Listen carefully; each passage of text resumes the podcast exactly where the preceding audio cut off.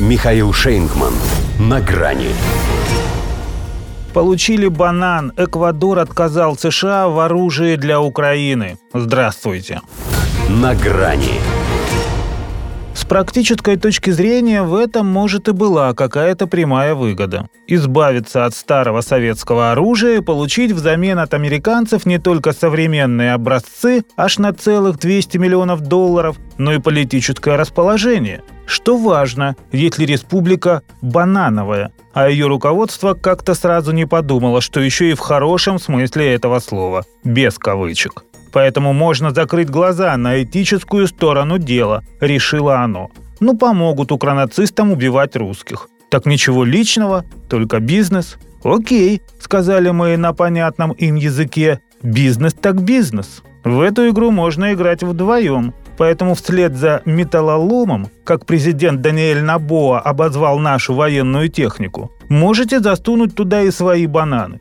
Не стали мы им такое предлагать, поскольку не наше это дело, куда они их денут. Ибо у нас с этим строго. Села муха на банан, вот и все. Объявлен бан. Муха-горбатка. Веская причина для отказа от плодов. А то, что они еще и с проамериканской гнильцой оказались, это уже каждый понял по умолчанию. Тут-то они вспомнили в холодном поту, что Россия – второй для их фруктов рынок сбыта, пятая часть экспорта. А это, судя по 2023 году, 700 миллионов долларов.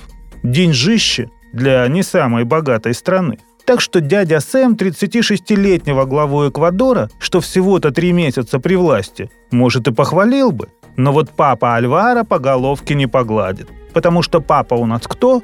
А папа у нас банановый король, и он очень не хочет терпеть убытки в своем королевстве. Тем более, что королевичу хорошо бы еще переизбраться. Выбрали же его только на полтора года, что остались от недосидевшего свой срок из-за подозрений в коррупции предшественника. Сделать это будет крайне сложно. Ему криминальный бунт не забудут. А тут еще и такой удар по реальному сектору экономики, хотя он обещал значительно увеличить рабочие места и зарплаты.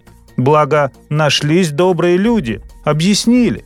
Одной беседы с российским послом Владимиром Спринчаном Даниэлю хватило, чтобы сделать правильные выводы. «Как я забыл!» – едва не стукнул он себя по лбу. «У нас же нейтралитет. Мы за мир и против поставок оружия в зоны конфликта, поэтому звыняйте, хлопцы, бананьев слишком много». Мог бы он переиначить один старый анекдот об украинской смекалке.